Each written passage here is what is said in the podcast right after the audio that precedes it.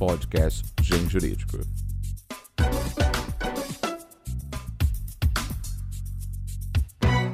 Excelentíssimos ouvintes, colendo internet, egrégio mundo jurídico. Hoje, no podcast do Gen Jurídico, eu tenho a honra de receber, na verdade, ele está me recebendo, eu estou aqui perturbando, direto do, da Corregedoria da Justiça Federal, doutor e meu queridíssimo autor, Daniel Marchionati. Bem-vindo, meu caro. Obrigado, Renan. É um prazer falar com vocês do Gen Jurídico. Bom, o Daniel, ele é juiz auxiliar da Corregedoria da Justiça Federal. É isso mesmo? Acertei o cargo. É isso aí. É, e juiz federal na, no, TR, no Tribunal Regional Federal da Quarta Região. Daniel, vamos uh, começar falando da, da, da, sua formação. Conte-nos um pouco. Você estudou onde e como foi a sua, sua trajetória acadêmica? Eu estudei na Universidade Federal do Rio Grande do Sul, fiz graduação lá.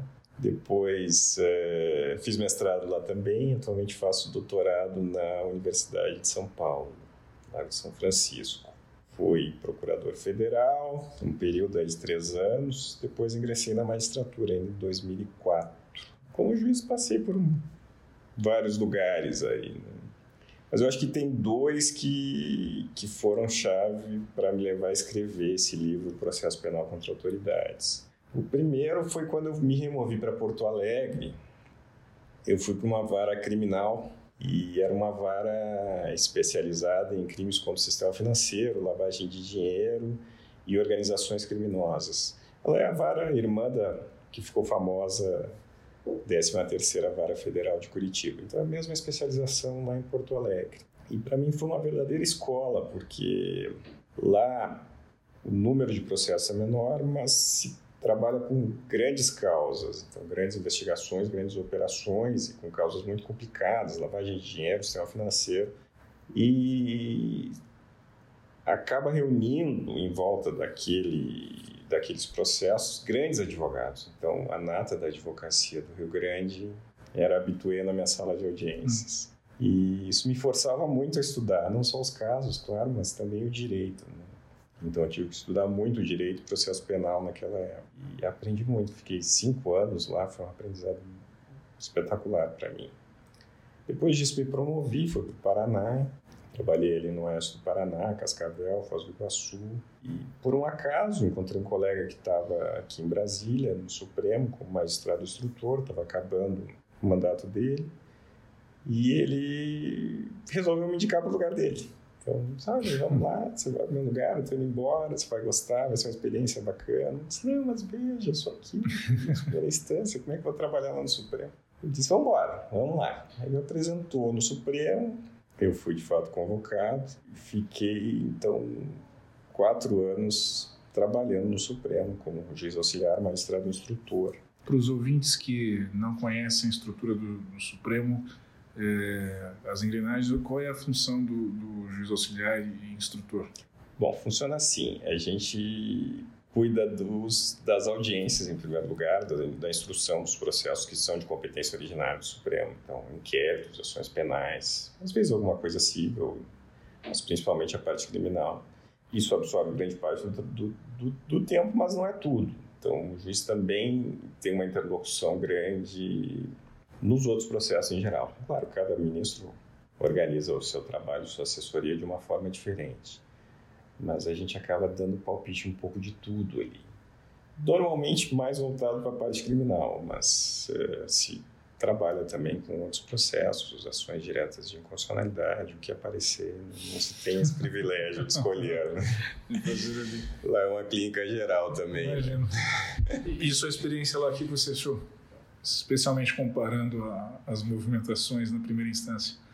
Olha, é completamente diferente do trabalho da primeira instância, mas é, vale por um pós-doutorado, digamos assim. Você Imagina. aprende demais lá. Então, você tem a oportunidade de conviver com os ministros, o que é um privilégio absoluto, né?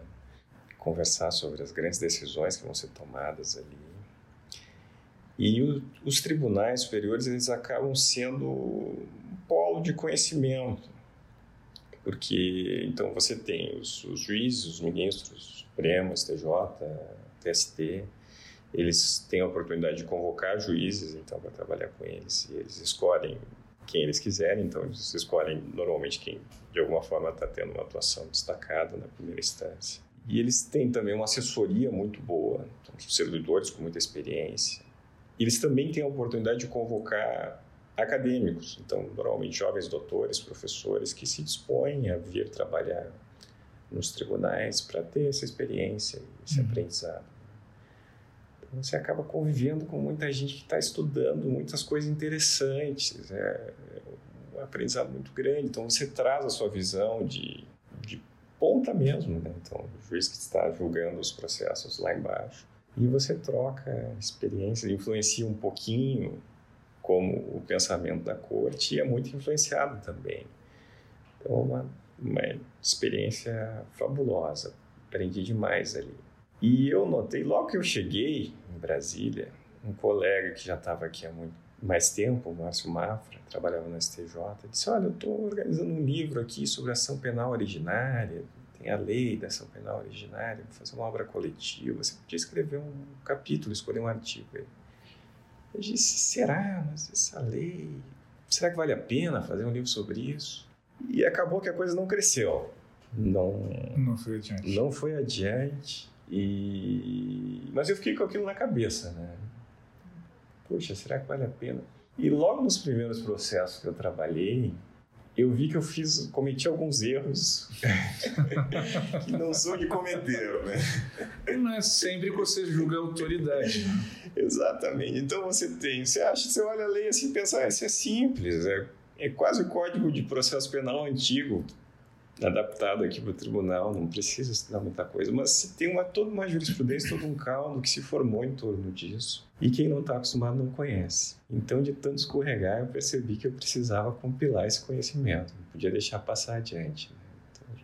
Então, a gente tem um período, um mandato de quatro anos ali no final, e eu não queria que isso se perdesse.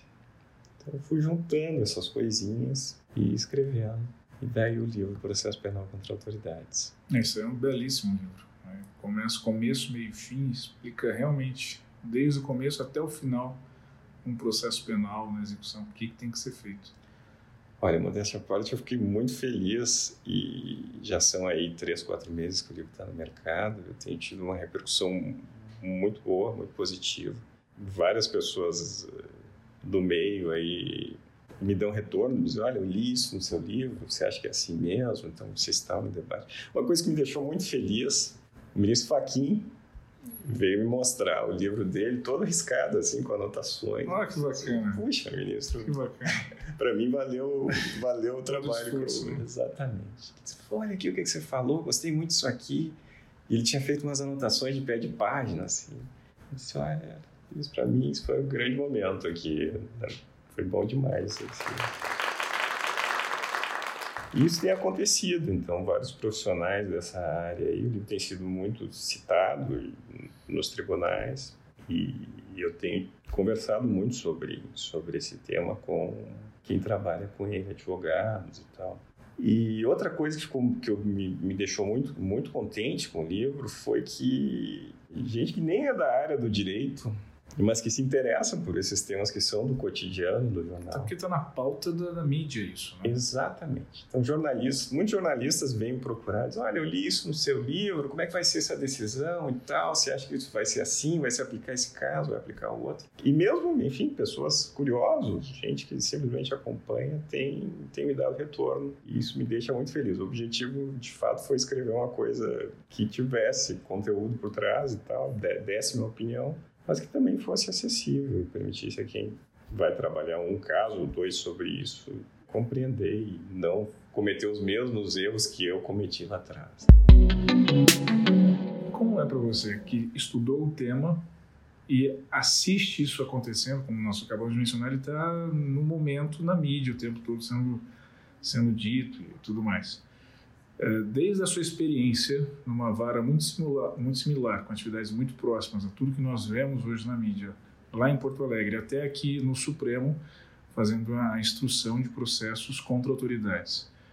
O que você tem achado da, do, do, modo como está uh, e foi arquitetado toda a operação que nós estamos observando na mídia, a Operação Lava Jato? Olha, eu acho que, como eu, eles têm os acertos e erros também, né? Uhum. Tudo é muito novo, né? Então, é normal que se tenha dificuldades e se faça, se receba críticas constantes. Mas também é muito importante que se esteja trabalhando, esteja preocupado com isso e, e mostrando resultados, né? Então, talvez pela primeira vez aí nós estejamos responsabilizando criminalmente pessoas que cometem um tipo de criminalidade que não é o nosso comum, é o nosso cotidiano que nós encontramos uhum. dentro do nosso presídio. E isso é importante demais para a democracia e para a república. Né? Não tem como ser diferente. Os instrumentos jurídicos disponíveis, tanto para persecução, para produção de provas, até para tomada de decisão, você acha que eles estão adequados para o nível de complexidade dos casos em lavagem de dinheiro que você vivenciou, que você acha que é necessário modernizar uh, o sistema jurídico normativo brasileiro? Como você vê? Eu acho que a gente fica meio abandonado pelo legislador.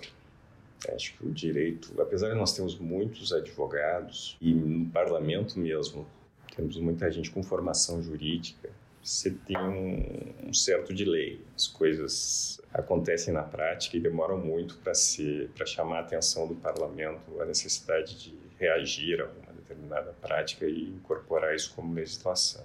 Nós tivemos a lei do crime organizado que deu uma atualizada nisso de modo geral, mas ainda assim nós temos um código de processo de 41 Código Penal também muito antigo. Apesar de algumas atualizações pontuais, eu acho que faz falta realmente uma resposta legislativa para várias demandas. Nesse momento, por exemplo, eu estou escrevendo um artigo sobre quebra de sigilo de dados. Então, você tem algumas coisas que estão normatizadas, estão dados de computador. Né? Uhum. Você tem algumas coisas que estão na lei, estão no Marco Civil, mas falta muita coisa ali que é deixado para a prática jurisdicional. Então, acho que poderia, se, se, a gente olha no direito comparado, todas as coisas que a gente vai introduzindo já existem há 15, 20 anos em códigos de outros países. Né? Então, acho que falta um pouco de ferramental, sim. Cooperação internacional, por exemplo, falta uma lei que seja um marco. Esse talvez seja o principal déficit agora que mais me preocupa. Né? Então, você tem muita gente estudando isso no Ministério Público, na Justiça, na Polícia, na Advocacia, mas falta uma resposta legislativa. Até para dar uma segurança também, né? de, de pautar, todo mundo saber como funcionar. Exatamente. Acho que a, a, a, delação premiada, o nome que quer que se dê a isso, ele demonstrou muito da, o quanto que era inseguro ainda os, os, limites de tudo que poderia ser feito. Tanto que foi muito discutido sobre o Supremo, voltou para baixo. Né? Foi todo aquele aquele carnaval que a gente acompanhou uh, pela imprensa. Exatamente. E se for ver antes da lei atual, a delação premiada tinha menos regulamentação ainda. Então era muito comum o promotor, o procurador fazer um contrato de delação que não tinha sequer previsão legal. E aí jogava numa gaveta, era escondido para a defesa. A defesa sequer sabia que o camarada estava agindo como colaborador institucional, estava simplesmente confessando o crime. Já foi um grande avanço ter esse marco jurídico que a gente tem hoje. Mas também nós temos conflitos em torno desse marco jurídico e tem sido resolvidos só pela jurisprudência. Eu acho que algumas coisas, de uma forma geral, a legislação precisa de atualizações periódicas né? e a gente não tem isso no Brasil. Acho que isso faz falta sim. Mas enfim, as grandes ferramentas estão aí, processo penal, nosso processo penal tem coisas boas e coisas não tão boas assim. Acho que precisaria de uma reforma, com certeza. Mas a gente trabalha com o que a gente tem. É, é a nossa democracia de hoje é assim e, e segue. É. Na sua experiência, qual é o grande desafio de um processo penal contra a autoridade? Olha, o fato do processo penal ser contra a autoridade envolve que normalmente ele seja julgado originariamente no tribunal. Uhum. E isso, claro, é um complicador porque os tribunais não são pensados originalmente para atender essa demanda. O tribunal no Brasil ele é associado a recurso. Causa originária no Brasil de tribunal não, fora talvez ação direta aí de inconstitucionalidade, o Supremo trabalha muito com algumas causas originárias, mas tribunal, a estrutura de tribunal é, é normalmente pensada para recurso. Né? Então, o juiz do tribunal, ele precisa trabalhar de uma forma diferente que é o cotidiano dele.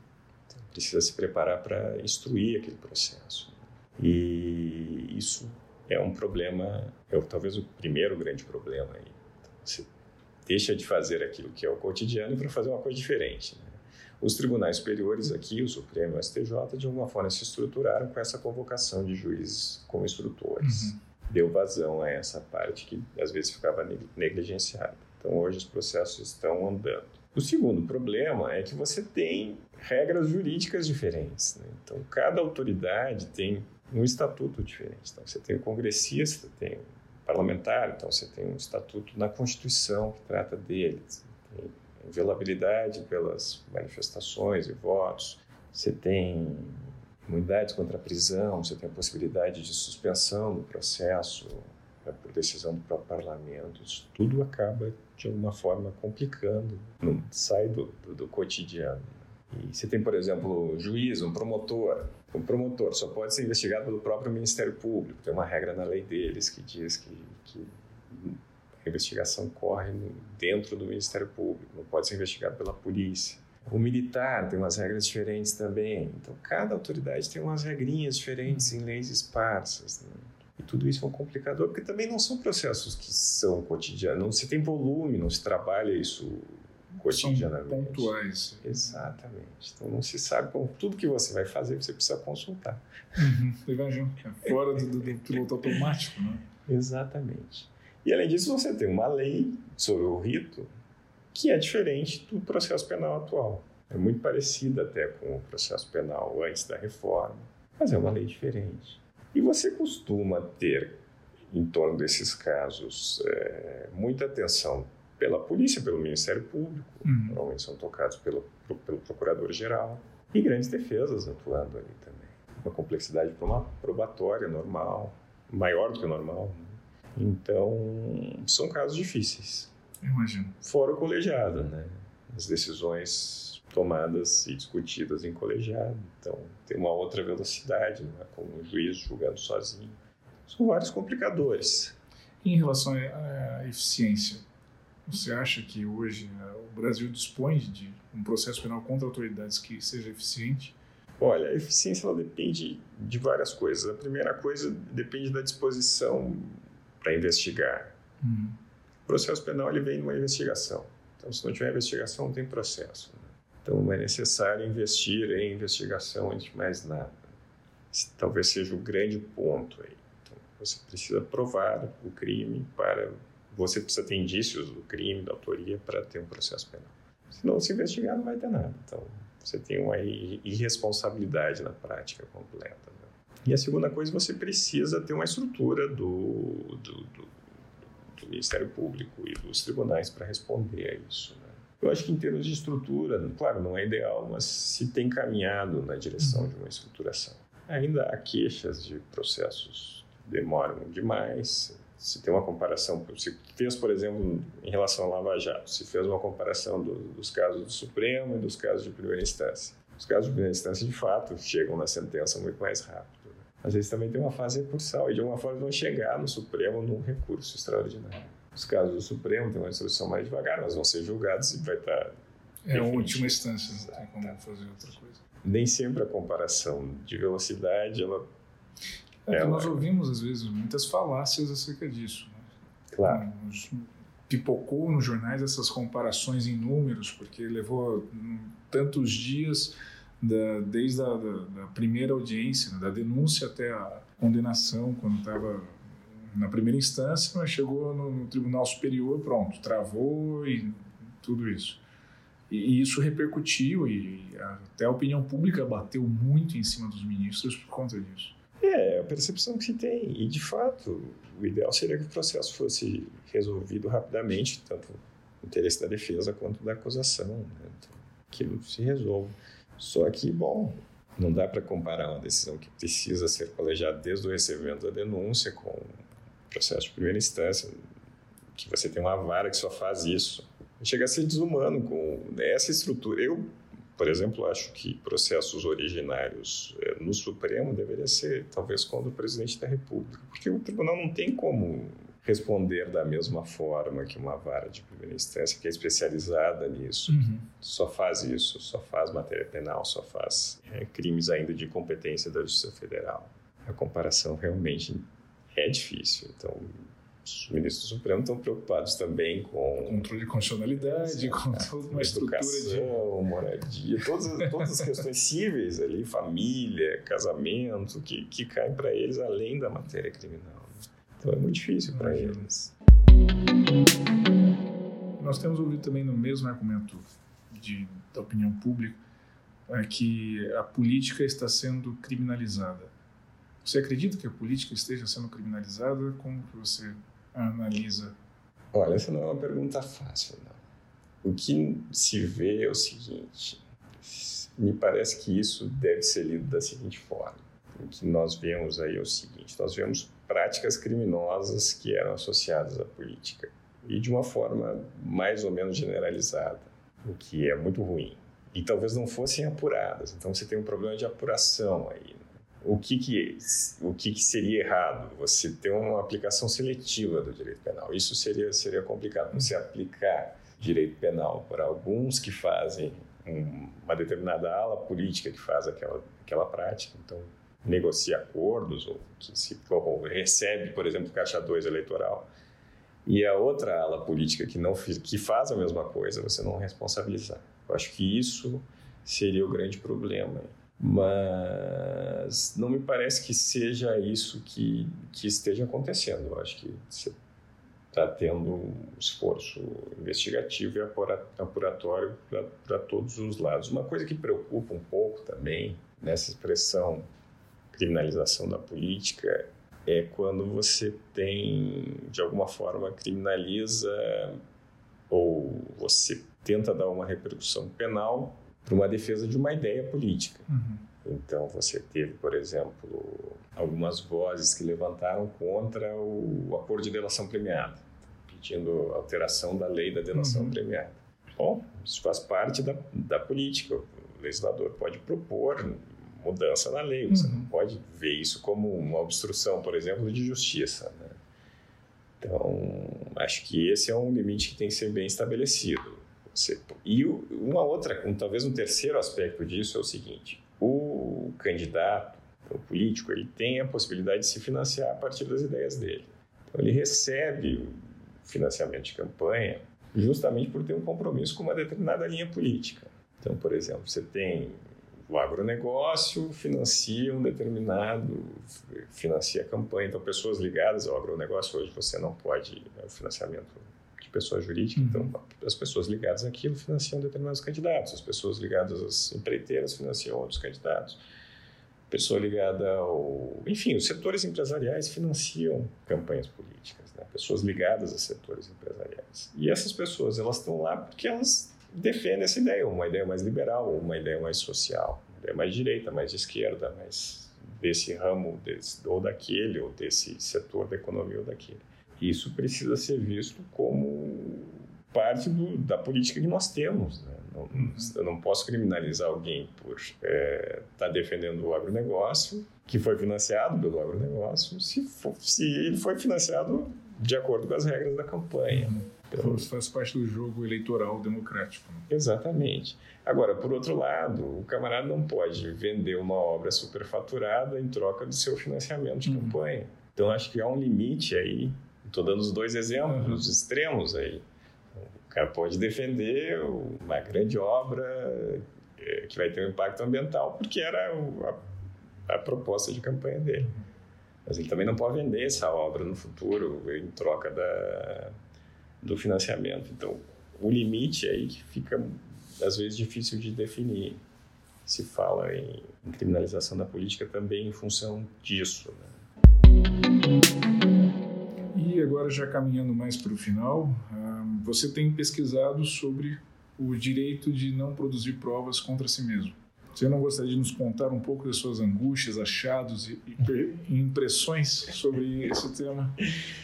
Olha, esse é um tema que eu estou estudando no doutorado, então ainda estou a meio caminho e tenho, por enquanto, tido mais angústias do que achado. esse é o problema de todo doutorado. É, o nível da angústia dos, e do, dos achados. Eu não sei se eu vou conseguir resolver as minhas angústias até o final. Acho que eu vou ficando cada vez mais angustiado. Eu acho que eu vou guardar um pouquinho as minhas angústias para um segundo momento aí. Depois, quando nós tivermos até. Mais certezas. Aí, talvez a gente possa conversar um pouquinho mais sobre isso. Mas esse é um tema que tem me impressionado muito e, e acho que, que pode sair uma boa pesquisa daí. Eu acho que, que há muito a ser dito sobre esse tema. Acho que há muitas abordagens simplistas, tipo, ó, não pode nada, como se o, o acusado não existisse para a investigação. Uhum. E, por outro lado, abordagens no sentido contrário, tipo, olha, o acusado é nosso, nosso objeto, nós podemos usá-lo como se fosse uma coisa. Acho que há balizas a serem construídas aí. Eu espero conseguir, de alguma forma, contribuir para esse debate. Também todos nós aguardamos. Daniel, queria agradecer muito pelo seu tempo, por participar aqui do podcast. É um prazer tê-lo como autor da, dessa casa editorial. E agora uma última palavra para o nosso ouvinte, teu leitor também. Em primeiro lugar, obrigado pela atenção. Espero que o livro, de alguma forma, contribua para a prática de vocês. E acredito que talvez eu fale para estudantes e pessoas que ainda estão é, definindo a sua vida e sua, a carreira que seguir, ou mesmo profissionais já que sempre têm que escolher como é que vão dividir seu tempo, se vão investir um pouquinho mais nos estudos. O meu conselho é estude sempre. Acho que o direito sem estudo acaba sendo muito vazio. E se puder escolher, estude alguma coisa que tenha a ver com a sua prática. Porque eu acho que é a conjugação do estudo e do direito que faz a, a riqueza da nossa ciência. Maravilha. Muito, Muito obrigado, Daniel. Atenção. É isso, meus caros. Nos vemos em breve no próximo podcast do Gen Jurídico. Até lá, um abraço. Podcast Gen Jurídico.